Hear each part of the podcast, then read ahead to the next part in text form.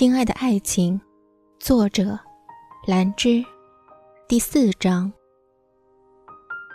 顾小安很乖，虽然一开始吵着要妈妈，但自从那天傅君言抱着他进房里去单独教育，小家伙哇哇大哭了一通之后，就再也不问我要妈妈了。我问傅君言到底和小家伙说了什么，他也只是摇摇头。我猜测，可能他是和安安说了，妈妈去很远的地方上班，等安安长大就回来，之类的话吧。只是刚开始的几天，安安晚上睡觉也喜欢黏着我，看他明明已经睡熟，小小的胳膊却还死死地搂着我的腰，我总是觉得心疼。我仔细回想了很久。重生前的那一天，我并没有遇到车祸，但是我确实开车经过了那条路。后来又一次我回意大利，也去找过安安他们母子俩，但是已经人去楼空了。只是印象里那条路上，前世在这不久前确实发生过连环车祸。那时候我已经在剧组，曾听工作人员叹息无一生还。或许，顾小安在我重生前，难道已经因为这场灾难不在人世了？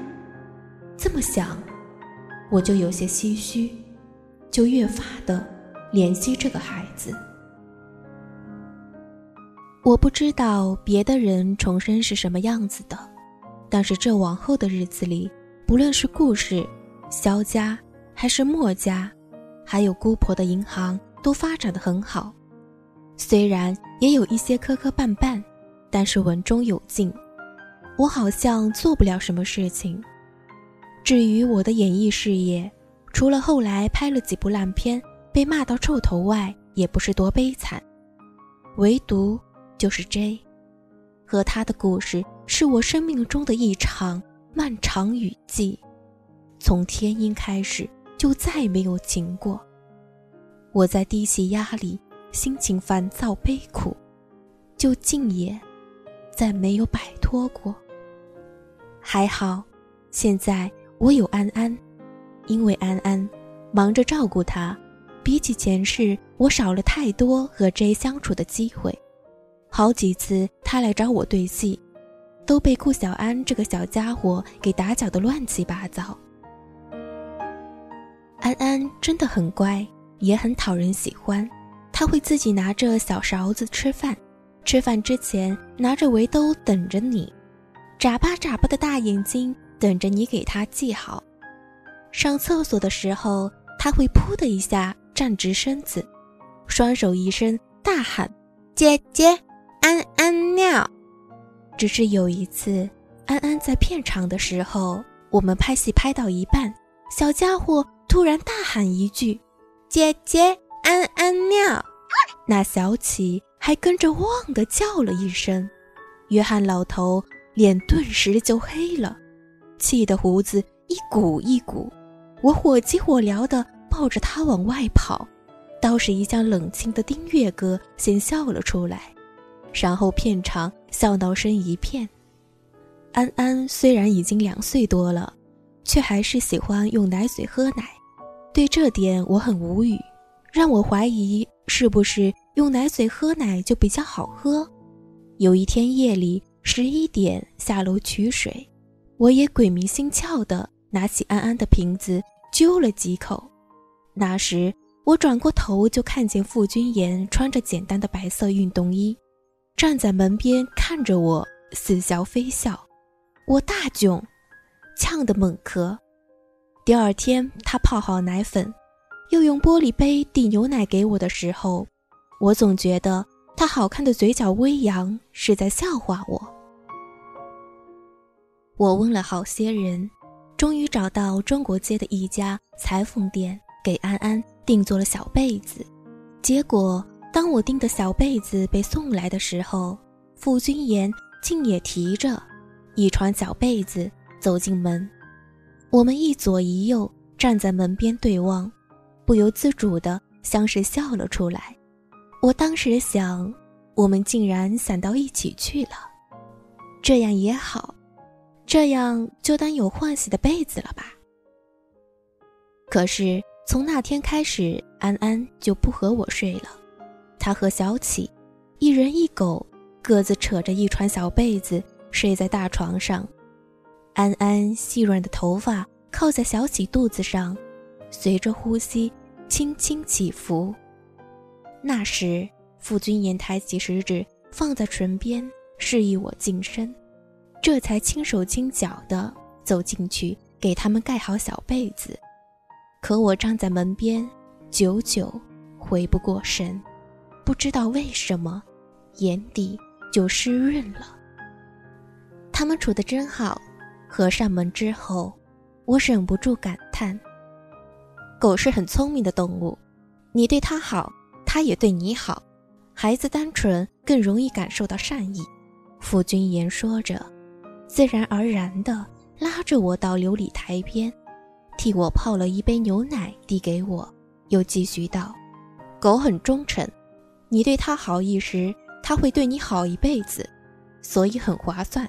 小爱，你不用怕它。”我很惊奇，傅君言能看出我害怕动物，我以为。自己掩饰的足够好，只是对上他，心下也变得坦然。我喝了一口牛奶，才说：“我不怕小启。”嗯，小爱真聪明。他笑了，接着用对安安的语气对我说：“你这个样子哪里像萧莫笑的样子？”我又想起爹地，爹地才不会像他，对什么都如此温和。你觉得萧莫笑该是什么样子？傅君言问我，语气很是认真。我想了想，抬起眼问他：“你觉得如果萧莫笑看到这部电视剧后会说什么？”他闻言，深深地望了我一眼，拉着我的手就往里间走。说实话，住在这间别墅这么久，我倒是从来没有仔细观察过这栋房子。现在又是夜深人静，心下到底有些慌张。我自己吓自己，反抓着他的手，紧张地问：“你带我去哪儿？”他笑了笑，了然地握紧了我的手，安抚地说：“别怕，我们去影音室，我给你看些东西。”我听了，点点头，任他牵着我走。和他相处这些日子。我发现傅君言与生俱来有一股温暖人心的力量，这倒不是因为他把安安照顾得很好，也不是因为他有一条通人性的小启，也不是因为他做的菜很好吃，也不是因为他会递给我温热的牛奶。总之，我也不清楚为什么。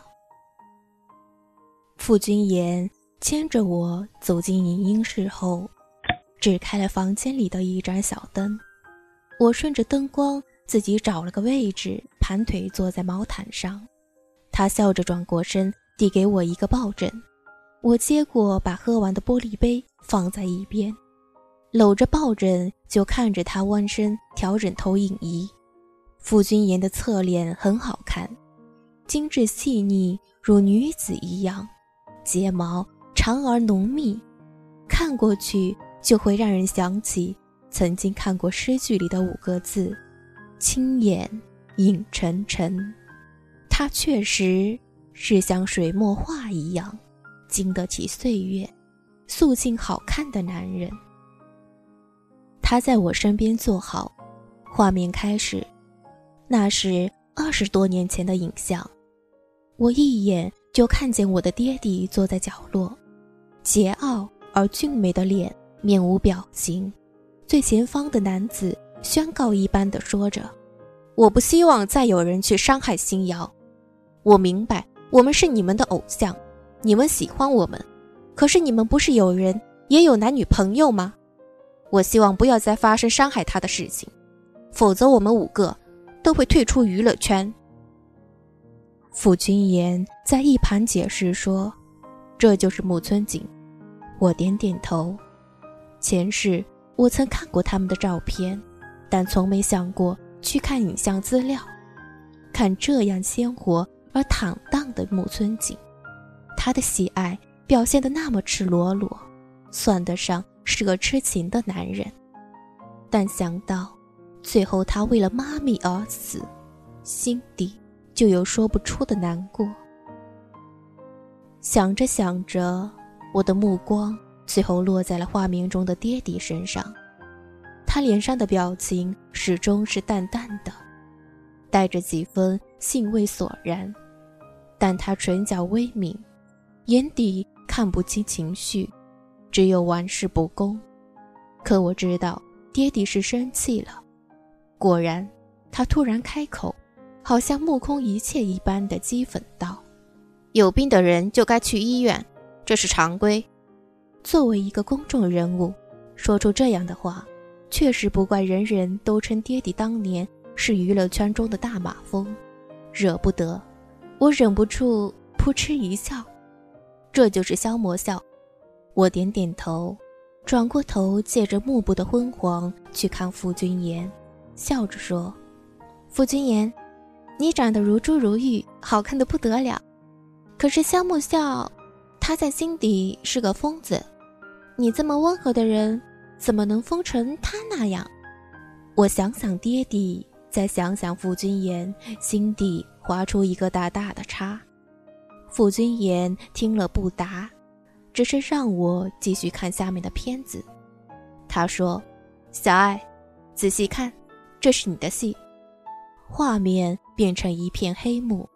舞台始终没有光，慢慢的大屏幕亮了起来，大屏幕里出现了那个男人，那个叫木村景的男人。屏幕中反复的出现他和顾星瑶的照片，还有他们在生日会上快乐的笑脸。然后是一段录音，他说：“他看着他，盼着他，等着他，爱着他。”他问他。这样被上千上万人爱着的天之骄子，卑微地问他：“你可不可以回头来看我？可不可以看我一眼？我会一直跟着你，只请你看我一眼，一生只求能在你身边，请你嫁给我。”我眼底忍不住酸胀，片子里也已是哭声一片。傅君言缓缓的道。这是彩虹组合的最后一场演唱会。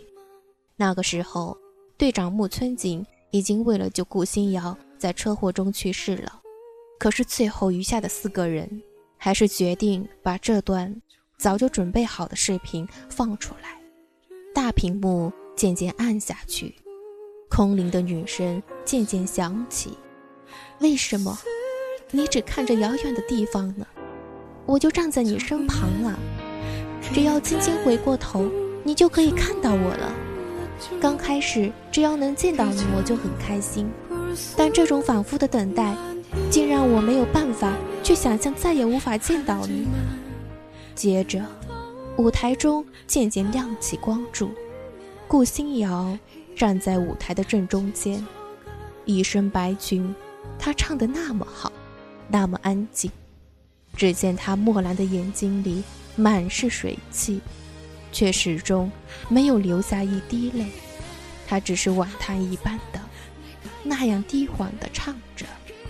我一直都站在你的后面，但为什么你总是看不到我呢？只要你在我身边，哪怕只是看着你，我都将会永远爱你。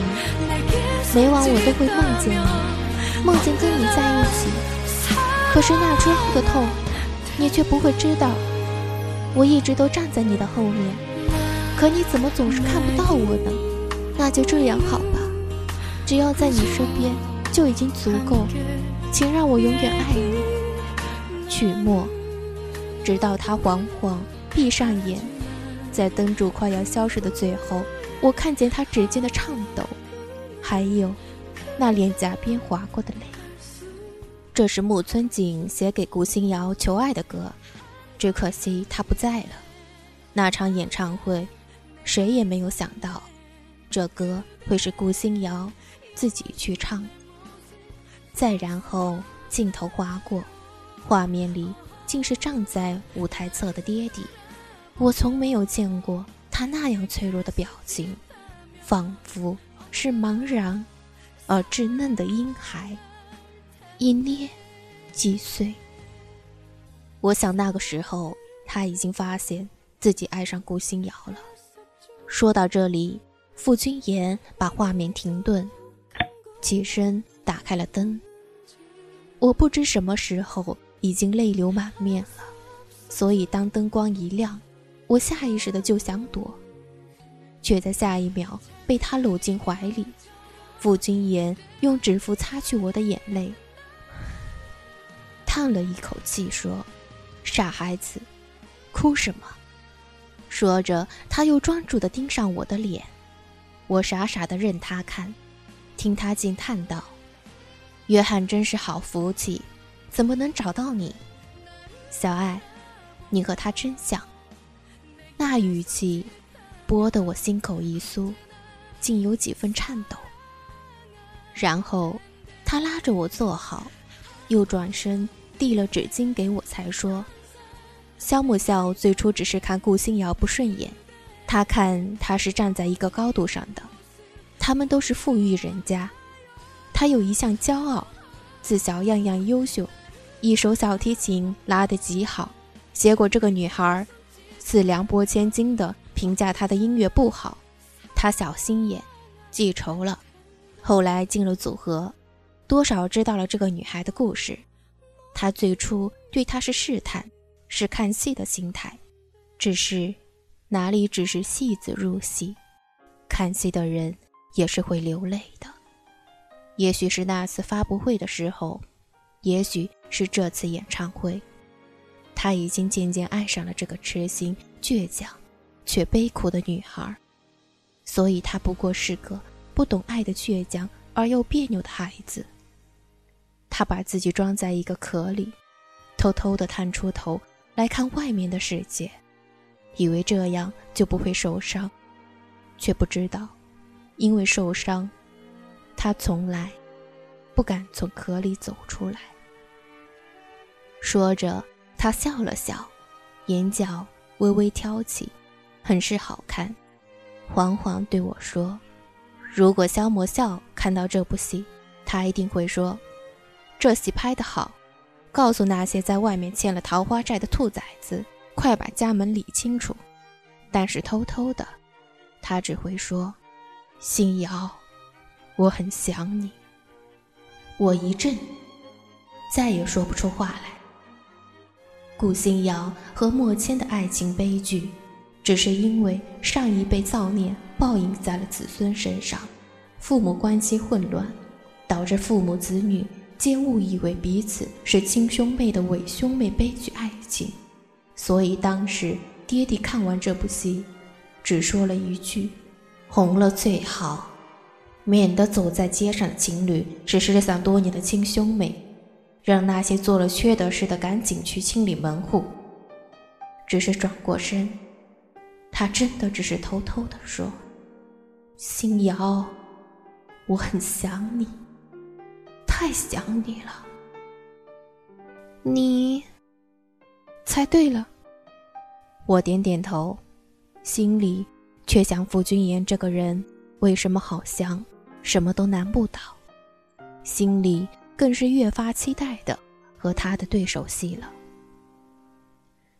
第二天进剧组，因为我和傅君言拍第一场，安安也起得早，打着瞌睡就被抱到了现场。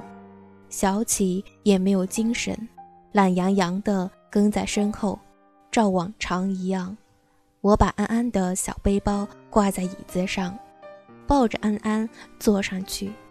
小家伙亲了亲我的脸，打着瞌睡，软绵绵的喊了句：“姐姐，早。”等我化好妆出来，小启早已经卷在地上了，安安也不知怎么又趴在了小启背上，两个小家伙一起睡得呼呼叫。我无奈又好笑，怕安安冷，赶忙找了几块毯子出来。盖在安安身上，其他的也都垫好在小启身边，就怕安安滚下来。我没见过傅君言定妆后的样子，所以当他走进片场的时候，随着抽泣声，我也开始望着他愣神，脑袋里也开始嗡嗡叫，只不停冒出那句：“傅君言啊，若他看你一眼。”只是那么一眼，你若回望，这一生便交出去了。